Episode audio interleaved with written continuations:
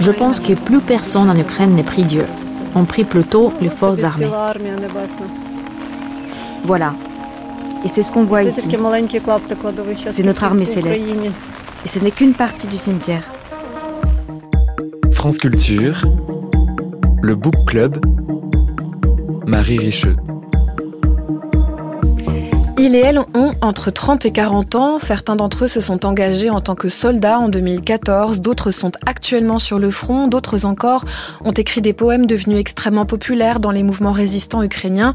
Et l'un d'entre eux est mort lors des tout récents combats avec l'armée russe. Tous et toutes nourrissent un puissant cortège de voix porté par des textes forts écrits depuis l'attaque russe du 24 février 2022. Triste anniversaire qui est l'occasion de la diffusion d'une création radiophonique inédite tissant ces textes à des enregistrements documentaires, tout ça dans les fictions de France Culture ce samedi. Son réalisateur Alex Planck et l'historienne et traductrice Irina Dimitrichine sont nos invités pour parler de la place de la littérature dans ce temps de guerre. Vers 15h50, nous recevons un coup de fil de notre correspondant au Kurdistan irakien. Il nous parle de l'importance d'un salon du livre là-bas. Et à la fin de l'émission, nous continuons de chercher de la musique dans les livres et on va rester du côté de l'Ukraine. Aujourd'hui, vous avez le programme. Bienvenue à toutes et à tous dans le Book Club. Bonjour Alexandre Planck et non Alex Planck. De... Merci. Soyez le bienvenu. Vous êtes réalisateur radio, notamment pour France Culture. Vous êtes membre fondateur du collectif Making Waves, qui est à l'origine de ce projet de fiction radiophonique. Hmm. Un point de lumière flou pour euh, diffusion ce samedi 24 février à 20h sur France Culture. Soyez le bienvenu. On est vraiment ravis. On peut noter que cette fiction est co-signée par Evgenia Rudenko, dont on entendra un petit message sonore tout à l'heure. Bonjour Irina Dmitrichine. Vous êtes historienne, vous êtes traductrice, vous êtes maître de conférences à l'INALCO euh, à Paris, vous êtes spécialiste de l'Ukraine, vous dirigez la collection Présence ukrainienne aux éditions de l'Armatan, vous avez aussi euh, dirigé et traduit avec Emmanuel Ruben euh, des textes qui composent un ouvrage collectif qui s'appelle Hommage à l'Ukraine paru aux éditions Stock, qui réunissait là aussi des textes écrits depuis le début de la guerre. En février 2022, l'idée c'est évidemment de parler avec vous deux de la place de la lecture, de la place de l'écriture, de la place de la publication, de la littérature dans ce temps de guerre. Euh, est-ce que vous pourriez nous faire une sorte de paysage, de temporalité en remontant à cette date du 24 février 2022, euh, Irina, et, peut-être euh, dire dans un premier temps, est-ce qu'on a de la place pour lire, est-ce qu'on a de la place pour écrire? Eh bien, on le trouve. On trouve ce temps pour euh, pour lire, pour écrire. Ça n'a pas été évident. Ça n'est pas venu tout de suite parce que dans, dans l'immédiat, les gens pensaient à sauver leur vie et, euh, avaient du mal à, à, comprendre, à concevoir ce qui leur arrivait. Puis petit à petit, la littérature est devenue un besoin de base lorsque on, on a besoin de lire pour euh, pour oublier, lorsqu'on a besoin de de s'exprimer déjà. Donc c'est une sorte d'exutoire, une sorte de de, de béquille, un, un moyen aussi d'affirmer l'existence de, l'Ukraine. Euh, on écrit pour différentes raisons. Ceux qui sont euh, euh, au front postent peut-être leur dernier message tout simplement et donc ce sont des poèmes des, des cris pratiquement des, poèmes testaments ceux qui sont à l'arrière expriment aussi leur leur douleur leur tristesse et leur incompréhension et leur besoin aussi de, de s'exprimer et de peut-être permettre aux autres aussi de, de, de comprendre et de s'associer à, à, à, leur douleur et à leur désarroi. Et puis petit à petit, les, les, les gens reviennent à, à la lecture, à, au fait d'écouter les autres, de pouvoir communiquer autour de la littérature. Pour certains, ça sera la littérature de guerre, pour d'autres, ça sera autre chose. Mm. Donc pour, pour pouvoir, euh, l'espace de la lecture, euh, pouvoir passer dans un autre monde et oublier ce qui se passe. Je réagis sur deux choses. Vous dites euh, poste peut-être leur dernier message, ou vous répétez ce mot poster. Quelle est la place des réseaux sociaux dans la vie et dans la vitalité de la littérature aujourd'hui en Ukraine? Cette place est très importante parce que, comme vous imaginez, beaucoup de choses ont été désorganisées euh, et euh, l'internet et les réseaux sociaux euh, restent quand même ce, ce médium euh, universel qui, qui permet d'aller au-delà de, de la tranchée, de, de, de, son village, de sa ville et même de son pays. lorsque quelque chose est posté sur sur sur Facebook ou sur un autre réseau, eh bien, ça a une diffusion quand même universelle. Ça permet de recueillir aussi les réactions de, de, de mm. ces potentiels lecteurs connus ou inconnus, parce que pour le coup, quand il y a des, des, des milliers de, de, de ripostes, de, on, on, a forcément des, des gens qui on touche au-delà du cercle, au-delà de, de, son de son cercle habituel et de son cercle de, de, de contact. Et c'est aussi le, ce qui a permis de faire émerger la forme courte. Euh, le, le, temps des romans n'est pas encore là. On a, on a, on avait du mal pendant longtemps même de prendre un livre. On a toujours du mal à se concentrer sur un texte long. En revanche, une forme courte et surtout la poésie, c'est un, exutoire, un cri immédiat et c'est quelque chose qui, a explosé véritablement en Ukraine. Et, c'est un genre qui a été investi aussi bien par ceux qui avaient l'habitude d'écrire, qui sont des, plumes confirmées, que par ceux qui ont découvert leur, vocation, en tout cas ce besoin d'écrire euh, dans les tranchées ou dans, la situation actuelle en exil ou, en étant à, l'arrière-front. Et là, vous voyez une sorte de conjonction entre ce que permet, voire ce que souligne euh, d'instantané et d'instantanéité les réseaux sociaux, l'appétit d'instantané et de forme courte des réseaux sociaux, et aussi la contingence et la production d'écrits en temps de guerre. C'est comme si ça se rencontrait en fait. Tout à fait. Je pense que c'est les, deux se nourrissent et euh, c'est ce qui a permis en fait l'explosion de ce de, ce genre puisque c'est quelque chose qui pouvait être immédiatement transmis, immédiatement euh, exprimé, lu, reçu. Donc donc donc les réseaux sociaux ont permis cette cette émergence, ce qui n'empêche pas que dans, le, le, un deuxième temps, il y a des publications, il y a des il y a des recueils, il y a énormément d'anthologies justement des des, des poètes en ce moment même. En ce moment même. Et donc il y a des rencontres littéraires. Euh, formel ou informel. C'est, ça peut être les, les lectures euh, sur ligne de front, comme ça peut être une lecture dans, dans, dans un abri euh, anti-bombe ou, ou les, les rencontres autour des festivals où les éditeurs donc euh, peuvent euh, proposer leur, euh, leur, euh, leur livre et où le lecteur à la fois peut délaisser donc son, son, son téléphone et retrouver le plaisir d'un, d'un, d'un livre papier. En même temps, quand on vous écoute et en fonction de l'imaginaire de la guerre auquel chacun ou chacune aurait accès, on pourrait avoir l'impression que c'est parfaitement déplacé de parler de livres, de parler de publications, de parler de poésie en temps de guerre.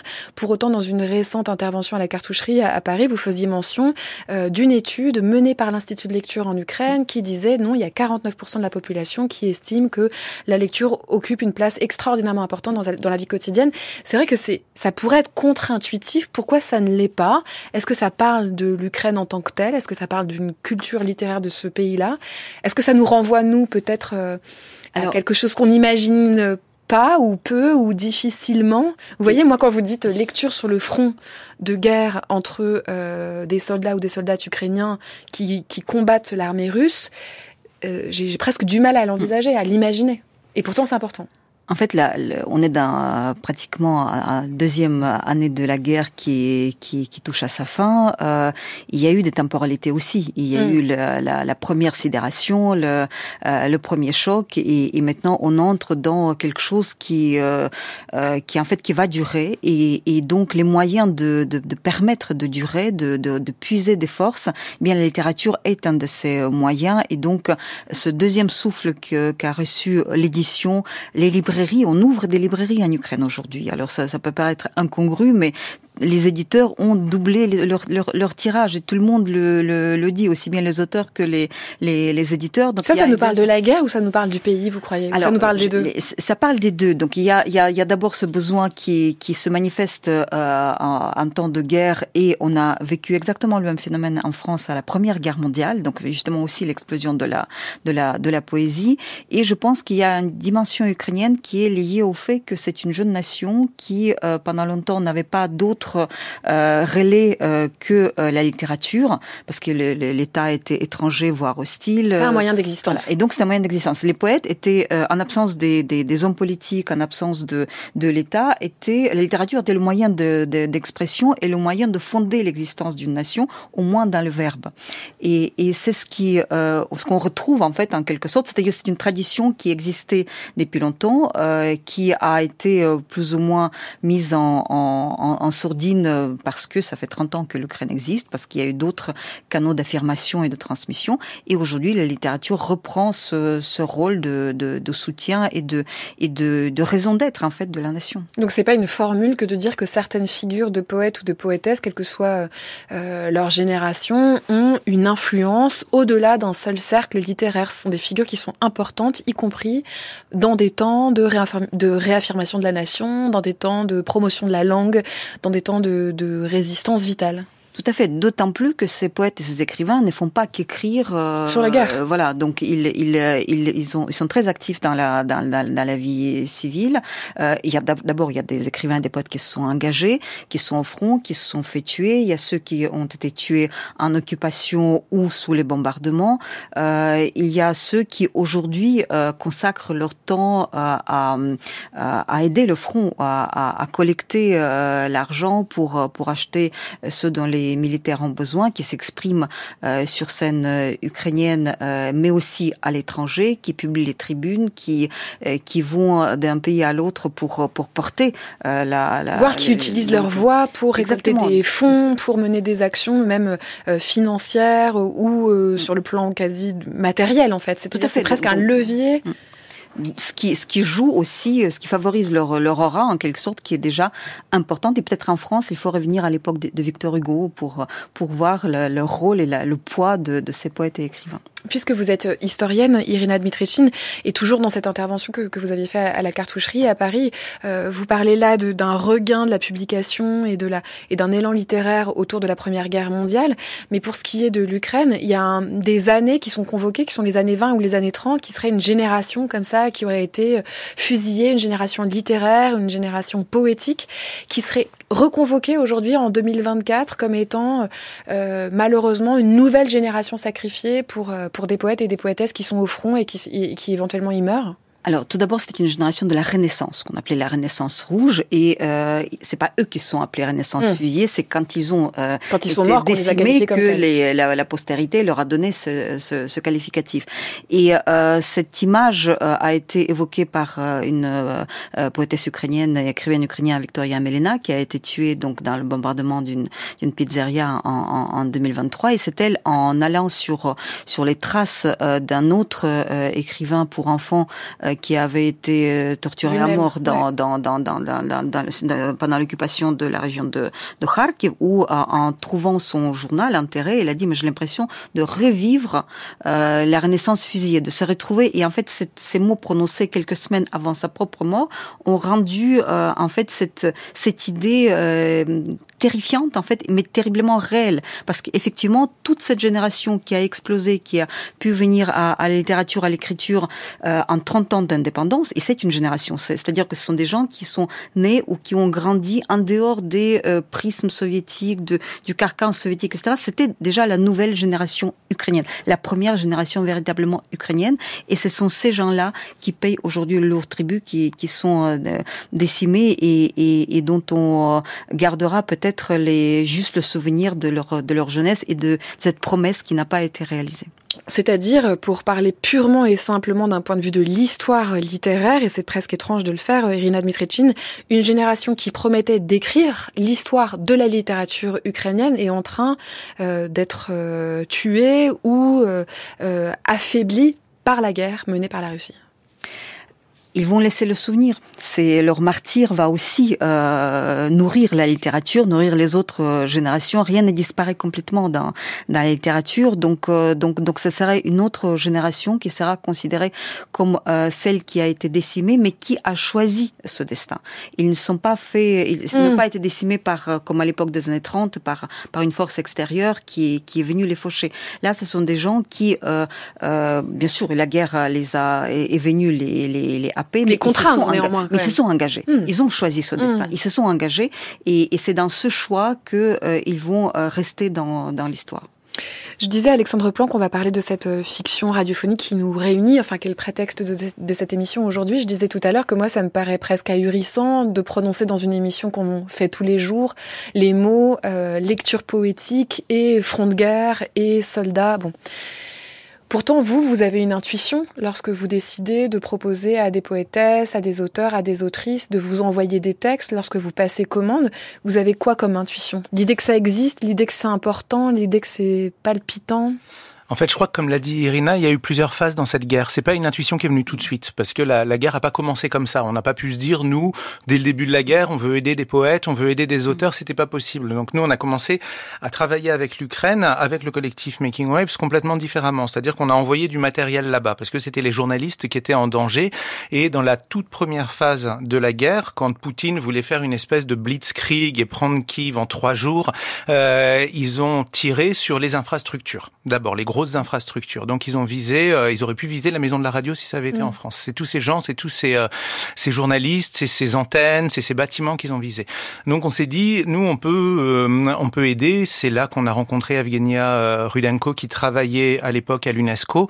On a travaillé à envoyer du matériel qui permettait aux journalistes de se déplacer plus facilement, c'est-à-dire plus faire la radio dans la dans ce qui est la maison de la radio, mais pouvoir aller dans des appartements chez vous, chez quelqu'un d'autre, chez un voisin, pour éviter d'être repéré et d'être visé par euh, par l'armée russe parce qu'on s'est dit au début ça va être un conflit potentiellement rapide et de très grande intensité. Ils comptaient faire une attaque rapide, soudaine et puis que ce soit euh, que ce soit terminé en trois jours. Donc là pour nous il n'était pas question de se dire ok on va essayer de contacter des poètes et des auteurs. Euh, les, les, enjeux étaient ailleurs. Simplement à un moment on a on a continué avec Making Waves à travailler avec l'Ukraine toujours en envoyant du matériel, toujours en envoyant des dispositifs radio, des micros et on a on a quand même tous assez rapidement compris que la guerre allait s'installer, que rien n'allait être simple. Et c'est seulement au bout de cinq ou six mois où on s'est dit qu'est-ce qu'on peut faire de plus de de plus sensible Qu'est-ce qu'on peut faire de plus précis? On s'est envoyé du matériel, on connaît des gens sur place, on travaillait, euh, on commençait à travailler pas mal avec euh, avec Evgenia. Et, et, moi, mon travail à, à, Radio France, ça a été ça pendant des années. Ça a été d'inviter des euh, des poètes, des auteurs, des jeunes poètes, des poètes connus, moins connus, des, des, des, euh, des comédiens, des musiciens, à, à, à, inventer des émissions de radio. Donc on est vraiment parti de ce qu'on savait faire. On voulait pas bluffer en essayant d'inventer euh, quelque chose qu'on maîtrisait absolument pas.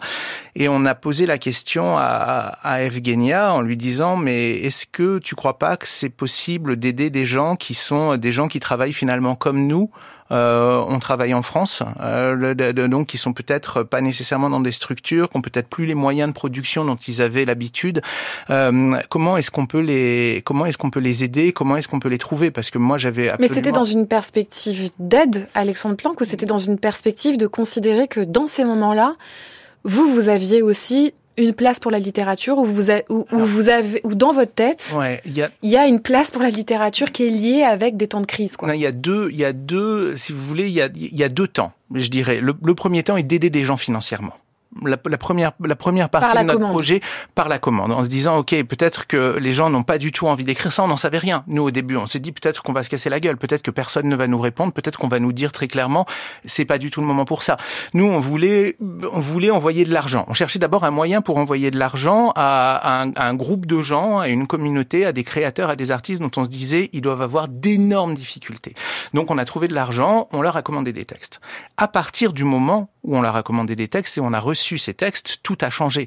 Parce que si vous voulez, moi je me suis pas dit, hum, il faut que les textes soient bien, on va faire des retours, on va essayer d'avancer pour pour faire un livre derrière. Il n'y avait pas du tout l'idée de faire une émission. Il n'y avait pas du tout tout ça. Simplement, on a reçu des textes qu'on a trouvés absolument bouleversants. Vous voyez, c'était pas obligé. Hein. Nous, on n'avait pas placé la barre aussi haut. On avait dit si les gens nous envoient des mauvais textes, ils nous envoient des mauvais textes, mais nous, on en renvoie quand même. On, les aide financièrement. Au moins, on peut faire ça.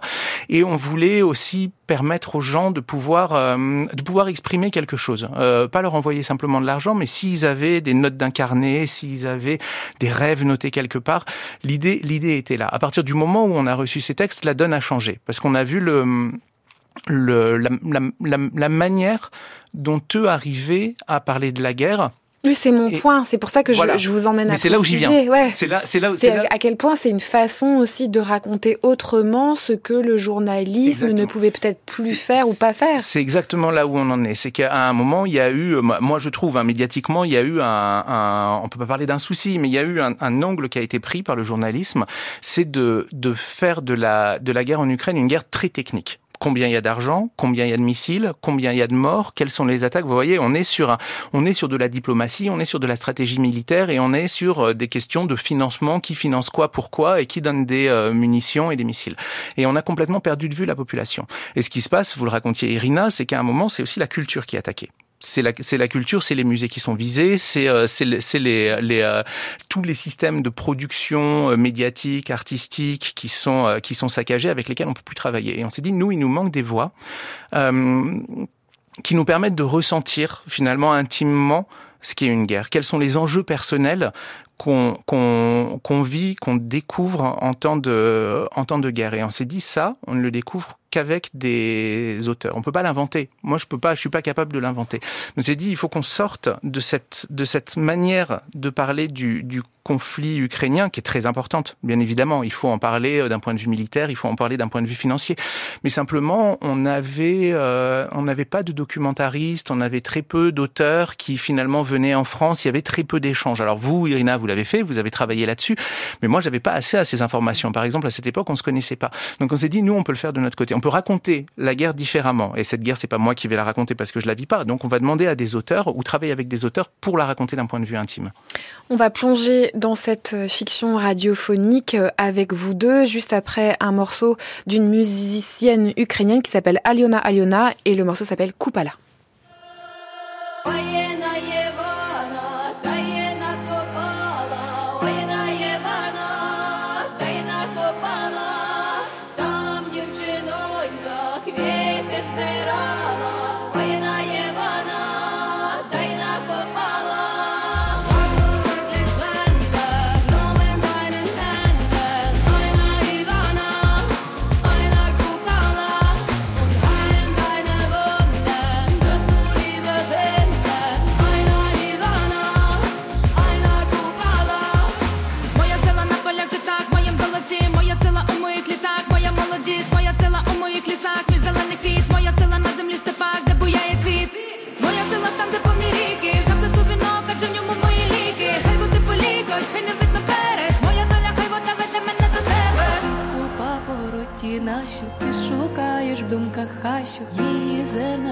Спадщину посадив у серці пращу. Прийде звір, відкриє пащу, квітку не давай ні за що. Бережи її, знай, що зів'яне в руках пропащу.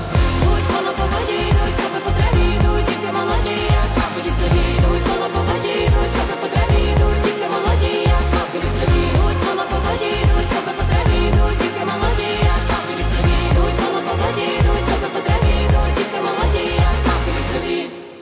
France Culture, le Book Club, Marie Richeux. Моя мама чайник. Ma mère est vieux jeu. Вона чинить супротив усім благам цивілізації. Elle est opposée à tous les privilèges de la civilisation. Гаджетам, кредитним карткам, електронним квиткам. Cartes de crédit, paiement en ligne et autres gadgets. Натомість курить звичайні цигарки, читає паперові газети, розв'язує кросворди, дивиться теле. Elle fume des vraies cigarettes, lit les journaux papier, fait des mots croisés, regarde la téloche. Malgré notre insistance, elle ne veut pas de smartphone. Pendant 8 ans environ, ma mère a utilisé un téléphone Alcatel à touche. Et quand il a commencé à déconner, elle a dit qu'elle voulait le même, pour ne pas avoir à s'habituer à quelque chose de nouveau. Il y a deux mois, nous lui avons donc racheté un Alcatel ancien modèle. Sa batterie tient trois jours. On écoute à l'instant un extrait du texte Ma mère et vieux jeu, signé Ludmila Timoshenko. C'est l'un des textes qui composent la fiction radiophonique diffusée ce samedi 24 février sur France Culture à 20h. Deux années jour pour jour après l'offensive russe en Ukraine. Ludmila Timoshenko est née au nord du Kazakhstan en 1978. Elle est dramaturge, scénariste, artiste, professeure d'université à Kiev en Ukraine. Le téléphone Alcatel vieux jeu dont elle fait le cœur de son très beau texte sauve littéralement sa mère. Et le voisinage d'un bombardement de leur immeuble dans la ville d'Irpine, justement, grâce à cette vieille batterie endurante. C'est l'un des textes qui, tissé à des moments documentaires, compose cette magnifique création radiophonique qui s'appelle Un point de lumière floue. On en parle avec vous, Alexandre Planck, qui l'avait réalisé, et avec vous, Irina Dmitrichin, qui est spécialiste de l'Ukraine. Vous nous disiez tout à l'heure, Alexandre Planck, que voilà l'intuition progressive de faire appel à des auteurs et autrices pour leur passer commande de textes, puis la réception de ces textes, le fait que vous soyez euh, ému, bouleversé par ce que vous lisez, petit à petit l'idée de, fabriquer euh, ce que vous savez faire et bien faire, à savoir des émissions de, radio.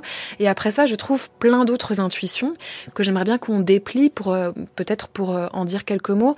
Le fait de mêler avec du documentaire, du mmh. vrai documentaire, le fait d'entendre les textes toujours en ukrainien, euh, le fait de faire appel euh, donc à des comédiens et des comédiennes ukrainiennes, mais aussi euh, à des voix de comédiennes françaises, comme si la forme ne cessait de raconter dans sa fabrication radiophonique l'élan en fait, ce que, vous êtes en train de faire, peut-être plus pour utiliser des grands mots politiquement quoi ou concrètement.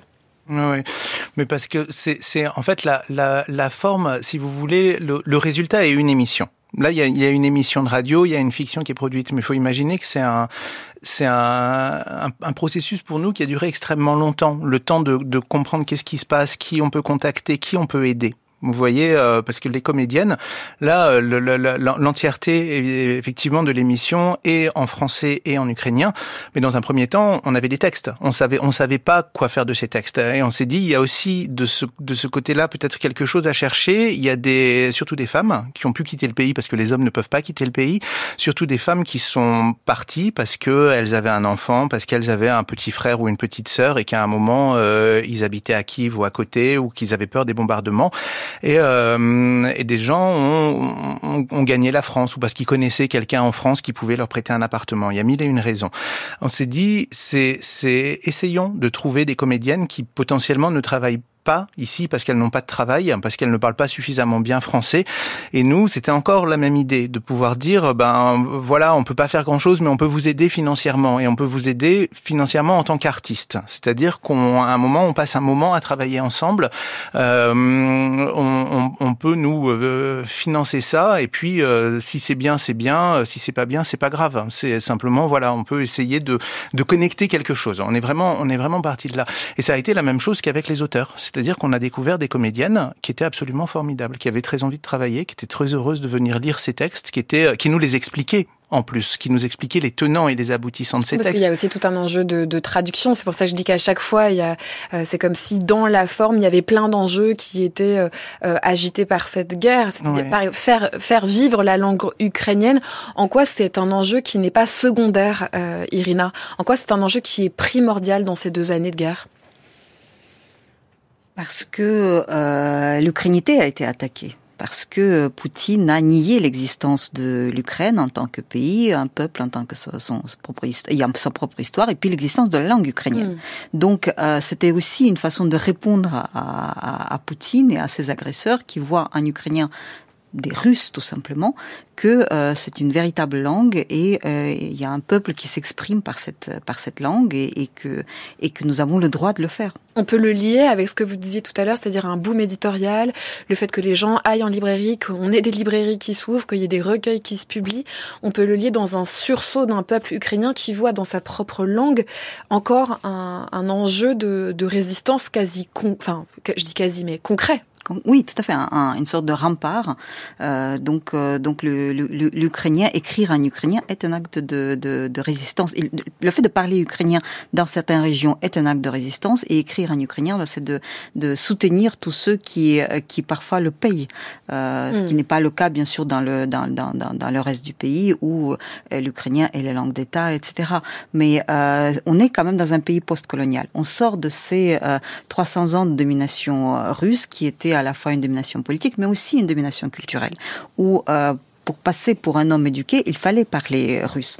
Donc l'ukrainien était réduit à une sorte de langue paysanne euh, qui, devait rester à un usage strictement domestique, mais surtout pas être une langue propre à, exprimer les hauts sentiments, etc. Donc, on est encore dans euh, ce, besoin presque de, prouver et de conférer à l'ukrainien l'ensemble de, ce que doit faire une, langue euh, dans sa entièreté. Vous allez voir, ça résonne avec les propos d'Evgenia Rudenko. On a plusieurs fois prononcé son, nom, Alexandre Planck. Elle vous met aussi en, relation avec ses auteurs, avec, avec ses autrices. Elle nous a laissé un message pour le Book Club de France Culture. Elle parle de la grande thématique de partir ou rester. C'est une thématique qui s'accroche aussi à la question de la langue. Partir, c'est aussi euh, euh, émigrer et se retrouver à écrire ou publier dans une, dans une langue euh, nouvelle. On entend Evgenia Rudenko. Je vis en France depuis plus de dix ans. Et avant février 2022, quand je venais à Kiev, je devais planifier ma journée très précisément pour voir tous mes amis. Maintenant, plus de la moitié sont à l'étranger. Beaucoup d'entre eux ressentent de la culpabilité de laisser leur famille en Ukraine ou de l'incertitude s'ils ont bien fait en partant d'un autre pays. Est-ce que leurs enfants seront vraiment mieux entre les étrangers et loin des bombardements ou en Ukraine, où ils ne sont pas en sécurité, mais chez eux? Il n'y a pas de réponse correcte et c'est un traumatisme majeur pour toute la nation. Si on parle de la culpabilité, on dit que la meilleure solution, c'est de faire les donations régulières à l'armée ukrainienne. Mais le plus compliqué, c'est de répondre à la question sur ce qui va se passer ensuite. Pour nous, les Ukrainiennes, il n'y a pas des. Nous devons gagner car c'est simple. Soit notre ennemi part de notre territoire, soit nous mourrons tous. Nous n'avons pas le choix.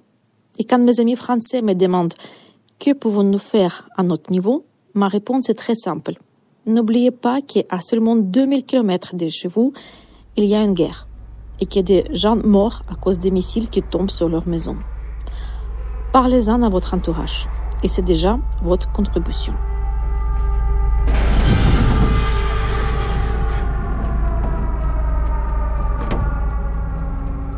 Мені наснилися жахи, сирени, вибухи, вогні. В небо зірвалися птахи, урятувались, а я ні. Mes rêves sont peuplés d'horreurs, sirènes, explosions et flammes. Les oiseaux ont échappé à cette terreur. Moi, toujours là, observant le drame. Мені наснився чорний дим. Він проковтнув мій світлий дім, і я прокинувся один від гуркоту ворожих мін. La fumée sombre, j'en ai rêvé. Je l'ai vu dévorer ma maison claire. Dans ma solitude, j'ai été réveillée par le son des mines dans la terre. Чужий стоїть коло вікна. Де тато, мама? Їх нема. Може, моя в тому вина? Може, я пустував дарма? Un étranger devant la fenêtre, cherchant sa mère et son père des yeux. Mais ils ne sont pas là. Et cette perte, est-ce ma faute, mon Dieu Я буду чемним, я клянусь. Усім богам кричу, молюсь. Ні, я один не залишусь, мені тут страшно, я боюсь. Je prie et je promets d'être sage. J'implore les cieux et je crie. Je ne resterai pas seul dans cette cage. Je suis effrayée. La peur m'envahit. Я хочу жити без війни. Ти мені, маму, поверни. Je veux tellement vivre sans guerre. Je vous prie, rendez-moi ma mère.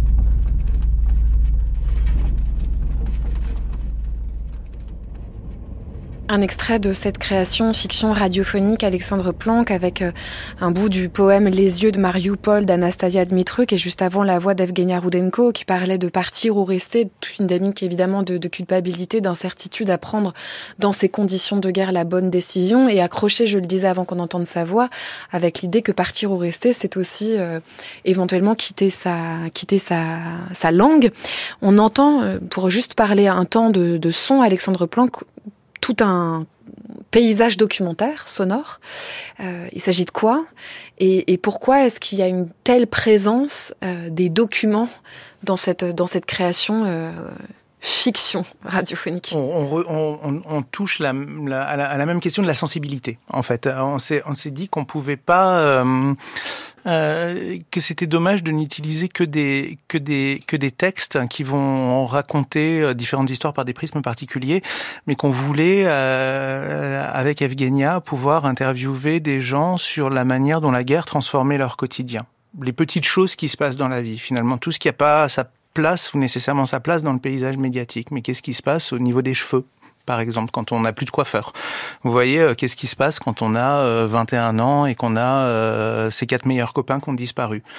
Euh, c'est quand on rentre chez soi et qu'on n'a plus de maison parce qu'elle a été bombardée ou que le, le stade de foot à côté n'existe plus et qu'il faut commencer à le reconstruire et qu'on va pas attendre la fin de la guerre pour commencer à reconstruire quelque chose. Euh, Qu'est-ce que, c'est l'épaisseur de 24 heures sans nouvelles de sa mère dans un village dont on sait qu'il est menacé d'être bombardé? Exactement, 24 heures. Exactement. C'est comment comment est-ce que ça se passe? Qu'est-ce qui se passe? Quelle angoisse ça va créer chez chez chacun? Et, euh, et la littérature peut répondre à ça, mais on, on voulait pour cette émission avoir aussi des gens qui n'étaient pas auteurs, qui n'avaient pas euh, le, désir d'écrire, qui dont, dont c'était pas le métier, mais de se dire euh, on va on va voir où est-ce que leurs paroles nous déplacent nous. Alors peut-être en tant qu'auditeur français, mais qu'est-ce que voilà qu'est-ce qu'on raconte pas habituellement? C'est pour ça qu'on a on a interviewé des gens ou Evgenia a interviewé des des gens euh, ou de son entourage ou des gens qu'elle rencontrait en chemin, mais qui n'avaient à proprement parler rien de de très politique à raconter sur la guerre. On savait évidemment qui s'opposait aux Russes, mais simplement, voilà, qu'est-ce qui, qu'est-ce qui est modifié dans ces 24 heures? Qu'est-ce qui est modifié dans la permanence de leur vie? Ça me fait penser, en, vous écoutant et en écoutant cette création radiophonique, à tout le travail de Svetlana Alexievitch et la manière dont elle passe des très grands entretiens, du recueil de paroles à la littérature, finalement par la voie du montage, qui est une mhm. autre opération d'écriture, Alexandre Planck. On a aussi cet aller-retour, si bien que moi, dans une première écoute et avant, avant d'avoir le livret de la fiction, euh, je m'y retrouvais pas et c'était presque tant mieux. Ça veut pas dire qu'on n'entend pas la forme, mais ça veut dire que la, la, la, la vie, la littérature et toutes les opérations de, de transformation qu'il peut y avoir entre les deux, eh bien, euh, était monté. Et je trouve que ça, ça raconte aussi des choses, quoi. Mm. Moi, je, trouve que la radio permet ça. La radio est un, est un, un, médium absolument extraordinaire pour mêler des choses, euh, pour mêler des matériaux différents, si vous voulez. On n'a pas, je pense qu'on peut plus faire ça dans le cinéma aujourd'hui, où c'est où c'est beaucoup trop compliqué. La radio, ce sont quand même des dispositifs beaucoup plus légers euh, qui nous permettent de faire se frotter et des matériaux et donc des sensations qui sont extrêmement différentes. Et finalement, ça vise à raconter plus. oui, en fait, à, chaque fois, ça augmente la complexité ou la densité de ce qui est transmis d'un point de vue sensible. Et nous, le pari qu'on fait, c'est que ça va toucher les gens plus profondément. En mm. tout cas, les gens qui connaissent pas cette guerre euh, ou qui la ressentent, qui la ressentent pas. Vous voyez, c'est, c'est, on, on essaye vraiment que ce soit avec les textes ou avec les interviews de se mettre à la place d'eux. Euh, c'est-à-dire le, le, moment à, quel moment, quand on travaille avec les comédiennes françaises, elles vont euh, elles vont ressentir exactement ce qui est raconté dans le texte. Vous voyez à partir de quel moment C'est aussi ça que produit la littérature. C'est ça que produit la littérature, mais c'est ça que hmm. peut, produire la radio aussi. Et elle dispose de pas mal d'outils pour ça. Vous voyez, ça peut être des euh, ça peut être des citoyens ukrainiens, comme ça peut être des des, des, des comédiens français qui vont finalement raconter la même histoire et qui vont essayer de la même façon de toucher à, à la sensibilité des gens. Irina Dmitrichine, dans l'idée de partir ou rester, se joue aussi deux enjeux littéraires assez forts, euh, à savoir le rôle des auteurs, des autrices, des poètes, des poétesses de chroniquer la guerre, de continuer de la raconter depuis le front ou depuis l'arrière-front, euh, mais aussi l'enjeu de la production littéraire là à plus long terme. Là, ça encore, ça me paraît étrange presque de vous poser cette question-là, mais quelle sera l'œuvre, le roman, le grand œuvre s'il en est, qui racontera euh, plus tard euh, cette guerre-là, ces deux enjeux littéraires que que vous souleviez aussi récemment dans, dans des interventions? Il ne le sait. On ne sait pas si le grand roman sur cette guerre sera écrit par quelqu'un qui a la traversé dans les tranchées, quelqu'un qui l'a vécu à l'arrière-front, quelqu'un qui l'a vécu euh, au loin, quelqu'un qui peut-être ne l'a pas vécu du tout et qui, et qui euh, trouvera les mots pour euh, pour en parler. À quel moment les Ukrainiens auront envie de, de, de lire un, un, roman sur la sur la mm. guerre? Donc c'est quelque chose qu'on ne peut pas prévoir et, et, et c'est aussi la magie de la littérature qui nous permet peut-être d'avoir un grand roman sur la guerre, même 30, 40 ans plus tard. Donc, donc c'est quelque chose qui, qui, qui viendra après. Aujourd'hui, l'important, c'est que tous ceux qui peuvent tenir la plume, tous ceux qui pourraient témoigner, survivent. Oui, c'est ça. C'est qu'en fait, dans le parti ou rester, au-delà de la de l'impératif de survie vitale, il y aurait un autre impératif qui serait si je reste et si je combats, je suis aussi en mesure de raconter ce qui se passe. Tout à fait. Et il faut que la personne survive, mais il, y a, il faut aussi que ceux qui sont capables de l'entendre, mm. qui ont traversé les mêmes épreuves, soient là.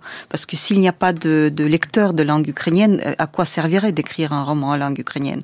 Donc, donc il y a, il y a toujours cette question existentielle de survie de, de l'Ukraine, et c'est pour cela que la littérature est importante. Moi, ce qui compte, c'est quand même l'armée ukrainienne, celle qui, est, qui permet à, à aux Ukrainiens de, de, survivre, de vivre, de travailler, et, etc. Oui, tout est imbriqué, c'est assez étonnant, enfin étonnant non, mais du coup c'est intéressant qu'Evgenia Rudenko, parlant de littérature ou parlant depuis la littérature, finisse par dire, mais en fait, s'il faut aider, et ce qu'il faut aider, c'est faire un don à l'armée ukrainienne. En fait, il y a l'idée de revenir aussi à l'aspect très concret, très matériel de cette guerre, toujours.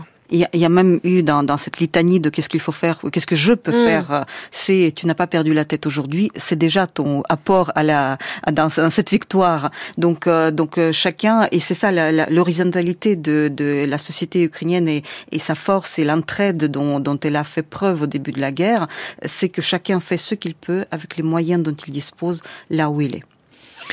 Il y a une pluralité de sujets qui sont abordés dans les textes que, que vous tissez à ce matériel euh, documentaire, euh, Alexandre Planck, et une présence très très subtile, très belle des corps, souvent des corps de femmes d'ailleurs.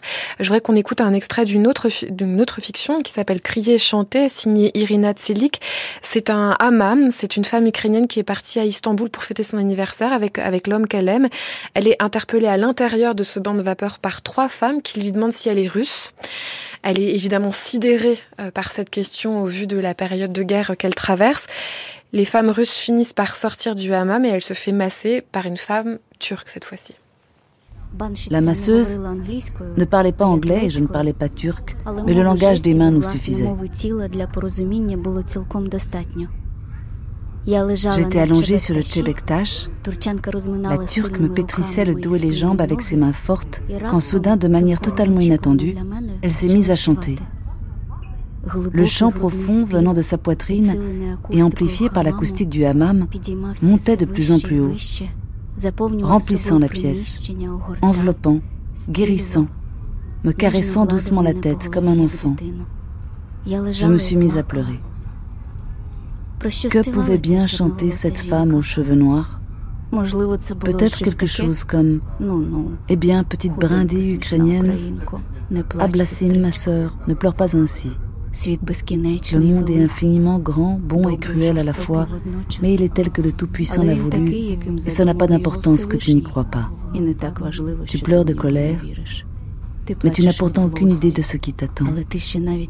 Tu ne sais pas encore, petite idiote, que les maris de ces femmes russes viendront bientôt ouvertement sur ta terre, dans ta ville, et y apporteront des massacres sanglants, la violence, la crasse, la ruine, les tortures, les viols, et l'odeur de la pourriture des corps humains remontant des fosses communes. Un extrait de ce texte qui s'appelle Crier, chanter, ici interprété en français par Irène Jacob et signé euh, Irina Tsilik. Euh, il y a une double présence des corps, même une quadruple présence des corps dans ce dans ce texte-là. Il y a une sorte de valse même, puisque euh, il y a aussi le corps amoureux. Elle décrit un petit peu plus tôt dans le texte euh, cette échappée à Istanbul. Ça aussi, on a du mal à l'imaginer. On a l'impression que la guerre, ça fixe un pays, que personne ne part, que c'est pas possible d'aller fêter son anniversaire à Istanbul avec l'homme qu'on aime. Bah, si c'est possible et, et probablement elle a la chance de le faire, mais elle fait l'amour dans cette chambre d'hôtel, puis elle va se faire masser. Enfin, c'est aussi d'autres visions des corps dans ce temps de, guerre, Alexandre Planck. Euh, est-ce que vous pouvez nous, je sais pas, nous dire comment est-ce que vous avez reçu ce texte-là, par exemple?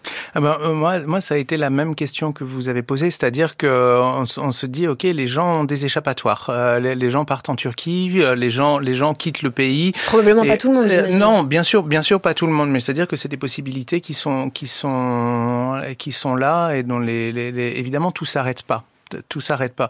Euh, ce qui nous a intéressé dans ce texte, évidemment, c'est la manière dont la guerre infiltre absolument toutes les mm. relations humaines. Euh, c'est-à-dire que quand on pense avoir un échappatoire possible, quand on pense pouvoir aller en Turquie, dans un autre pays, dans un hôtel avec son mari, euh, finalement, au moindre détour, la guerre revient et revient dans toute son horreur. Elle revient même à travers une belle chanson, parce mm. que ce, qui est, ce, qui est, ce qui est dit ou ce qu'elle suppose être dit par la masseuse turque est évidemment, évidemment extrêmement violent.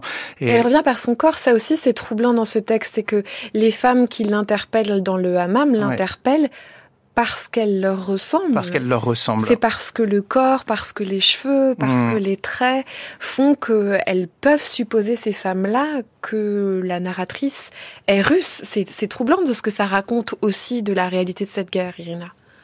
Oui, et, et, et, en même temps, ça, on, est dans un amam où il y a la nudité, donc l'expression la plus, enfin, le, ce qui, ce qui nous réduit vraiment à, à, à, notre être. Et, et, euh, et la scène est quand même extrêmement intéressante parce que ces femmes-là euh, vont spontanément vers elle et, et elles ne s'attendaient sans doute pas à sa réaction et ils finissent par partir mm. parce que même sans exprimer, elles ont eu honte de, de, de, ils ont honte sans doute inconsciemment ou consciemment de ce que leur pays fait.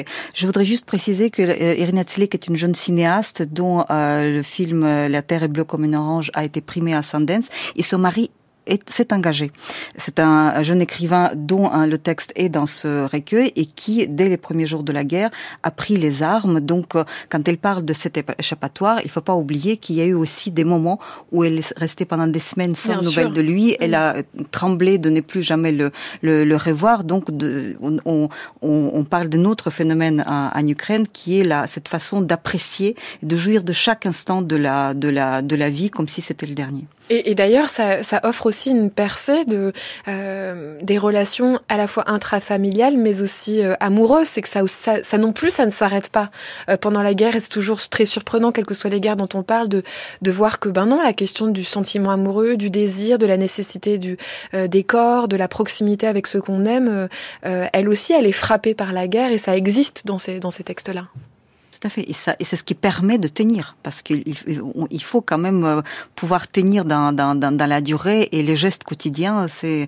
c'est les, les, besoins quotidiens, c'est ce qui permet aussi de, de, de, de restaurer, euh, même un temps, même de manière illusoire, euh, une, unité, normalité, une unité. Oui, vous disiez tout à l'heure, finalement, la première chose que tu peux faire pour cette guerre en Ukraine, c'est de pas perdre la boule. Et donc, c'est probablement l'idée de rester euh, vivant, puisqu'on parle d'un auteur, dont le, le, mari de, de Irina Tsilik sur le front. Je voudrais qu'on écoute euh, le poème d'un poète mort sur le front.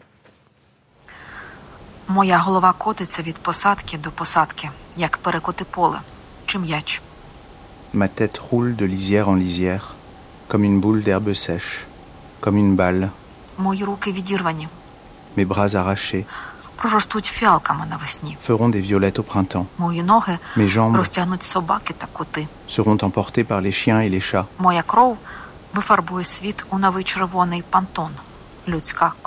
Mon sang peindra le monde d'un rouge nouveau, pantone sang humain. Mes os s'enfonceront dans la terre, formeront une carcasse. Ma mitraillette trouée rouillera la pauvre. Mes affaires de rechange et mon équipement iront aux nouvelles recrues. Vivement le printemps, pour qu'enfin je repousse en violette. Violette, c'est le titre de ce poème qui tient une place évidemment un peu particulière dans la fiction radiophonique. Il est signé Maskim Krivtsov, qui est un poète ukrainien décédé le 7 janvier 2024. Il est lu ici par euh, vous, Alexandre Planck et Evgenia Rudenko euh, en ukrainien. Est-ce que vous voulez dire euh, quelques mots de ce poème, de ce poète Alexandre Planck, et dire euh, aussi comment est-ce que hum, euh, ça fait mémoire tout ça? C'est-à-dire qu'on a commencé tout à l'heure euh, en, disant que cette génération sacrifiée a choisi son destin de résistant et quand elle meurt au front, elle laisse aussi une mémoire de martyr. D'une certaine manière, cette création radiophonique, et je souhaite longue vie à tous les auteurs et autrices qui y ont participé, fait mémoire dans tous les sens du terme, Alexandre Planck. Mmh.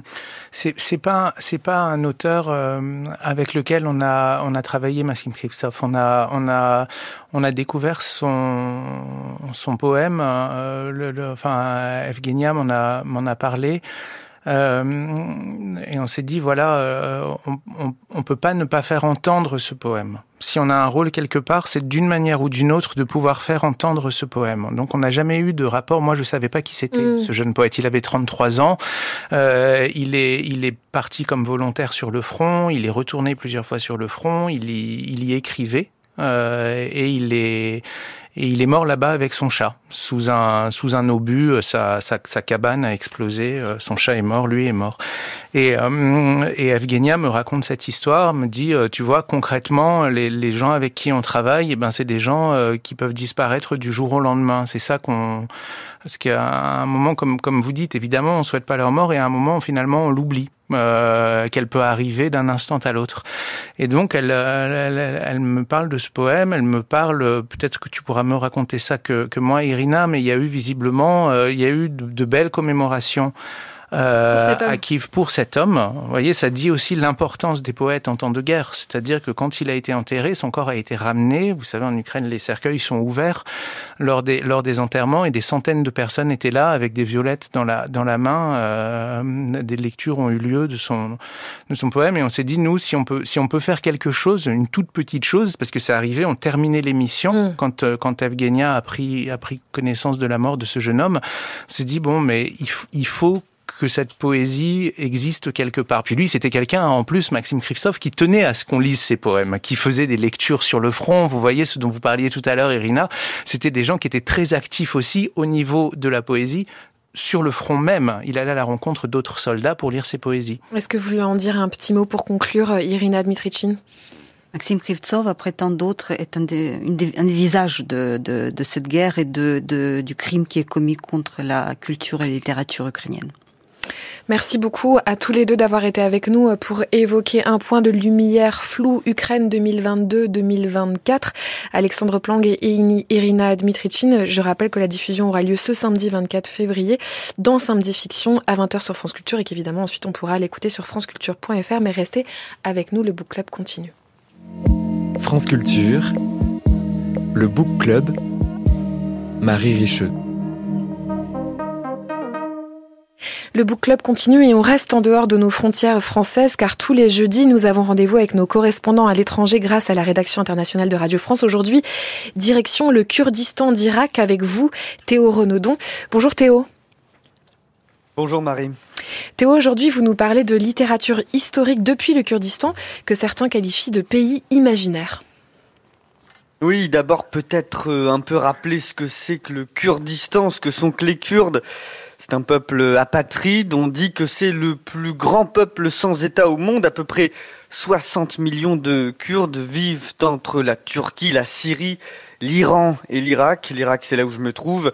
Et c'est là qu'ils ont acquis depuis 20 euh, ans une certaine indépendance avec le chaos irakien dû aux guerres depuis 40 ans et avec l'aide de l'Occident, ils ont réussi à se constituer une région autonome au sein de l'Irak. Et vous, vous remarquez, Théo, qu'il y aurait une sorte de concordance entre l'acquisition de ce territoire et une évolution de la pensée kurde quant à, leur propre histoire?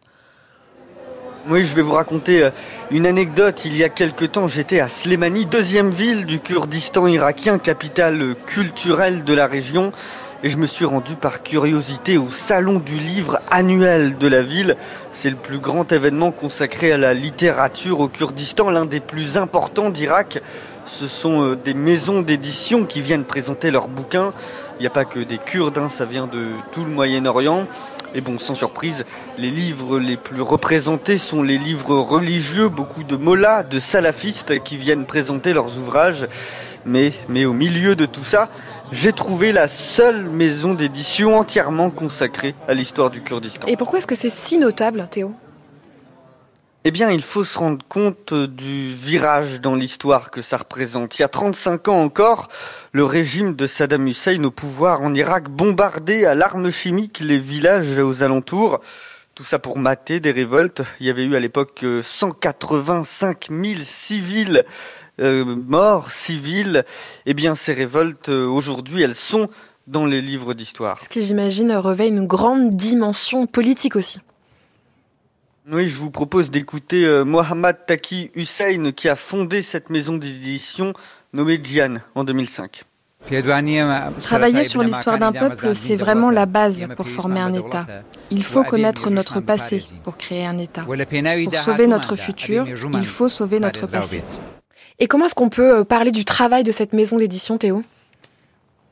Eh bien, Mohamed l'assure, hein, le but n'est pas de créer un récit nationaliste euh, idéalisé. Il affirme utiliser des méthodes scientifiques en faisant des recherches dans des archives mais pour ça, il n'est pas vraiment aidé par la géopolitique. En Iran, c'est même pas la peine de tenter d'accéder à quelques documents que ce soit. La langue kurde est encore carrément interdite aux habitants. Et en Turquie, il y a de nombreuses, très nombreuses complications pour consulter des archives. Les demandes formulées par des Kurdes n'aboutissent presque jamais, selon Mohammad. Mais en Irak, depuis la chute de Saddam Hussein, les autorités accordent davantage de ressources pour ce genre de recherche. Le gouvernement kurde, lui, euh, donne à peu près tout ce qu'il peut, mais le Kurdistan d'Irak, c'est le plus petit territoire kurde, ça fait la taille de l'Aquitaine. Selon les lectures, c'est six fois moins grand que la région kurde de Turquie, alors ça limite forcément les recherches. Est-ce qu'il y a des livres, euh, ces livres inédits, est-ce qu'ils ont du succès sur place? Alors autour du stand de la maison d'édition, on ne peut pas vraiment dire qu'il y avait foule. Hein.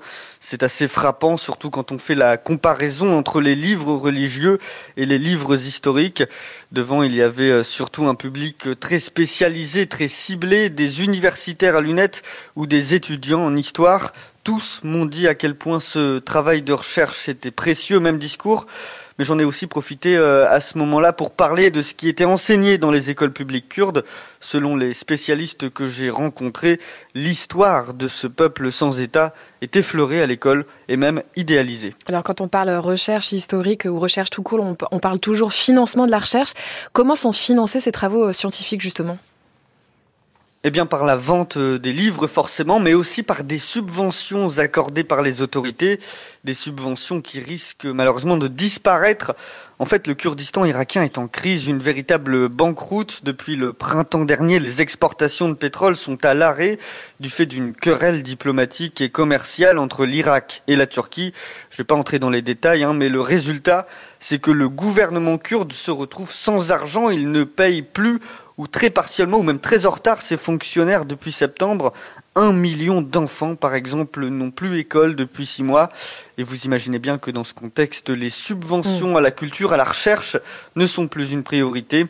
Alors voilà, Marie, la mémoire kurde, l'histoire de ce pays imaginaire qui est encore le Kurdistan, n'a pas fini de subir les aléas géopolitiques du Moyen-Orient. Un très grand merci Théo Renaudon. On peut vous réécouter sur le site franceculture.fr à la page de la chronique Lecture sans frontières.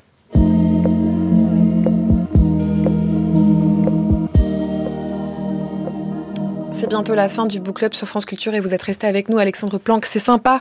Je ne sais pas si vous connaissez le grand jeu des pages musicales, auquel cas je vous raconte. On propose à nos auditeurs et auditrices de trouver de la musique dans les textes. Et cette fois-ci, c'est nous qui avons euh, joué. On a cherché euh, de la musique dans les textes qui avaient été, par exemple, publiés dans ce livre, Hommage à l'Ukraine, paru en 2022 chez Stock, dirigé par Emmanuel Riben et Irina Dmitrichin, qui était avec nous pendant toute l'émission. Ce sont 14 écrivains ukrainiennes et ukrainiens qui racontent leur pays à travers des lieux auxquels ils sont particulièrement attachés. Il y a un texte qui s'appelle Deux petits cœurs qui est écrit par Artem. C'est aussi Artem qui signe le texte Un point de lumière floue qui donne le titre à votre fiction. On lit pour terminer donc un extrait de ce texte.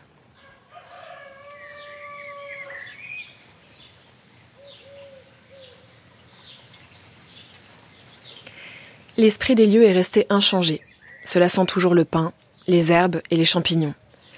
Derrière leur portail, on entrevoit de vieilles dames qui portent les mêmes fichus bigarrés que leur mère. On entend le patois des locaux qui ont les mêmes regards curieux. C'est la même idylle, pure et immémoriale. Des ruelles tranquilles du village, sous les lourdes branches des arbres fruitiers, avec le caquettement des poules cachées derrière la clôture et le grincement métallique de la poulie d'un puits. Nous marchons sur les sentiers de mon enfance. À la place des bâtons avec lesquels nous aurions pu fouiller les bas-côtés, nous portons des armes automatiques. Au lieu du bavardage naïf, nous nous taisons, tendus par les non-dits et la fragilité de notre échange. De temps à autre, Tina se met à chanter. une vieille chanson polonaise que j'ai entendue autrefois sur les disques de mon grand-père. Dwa serduszka, cztery oji, oj, oj, oj. Oj, oj, oj. Co płakały we dnie w nocy, oj, oj, oj. Czarne oczka, co płaczecie, że się spotkać nie możecie, że się spotkać nie możecie.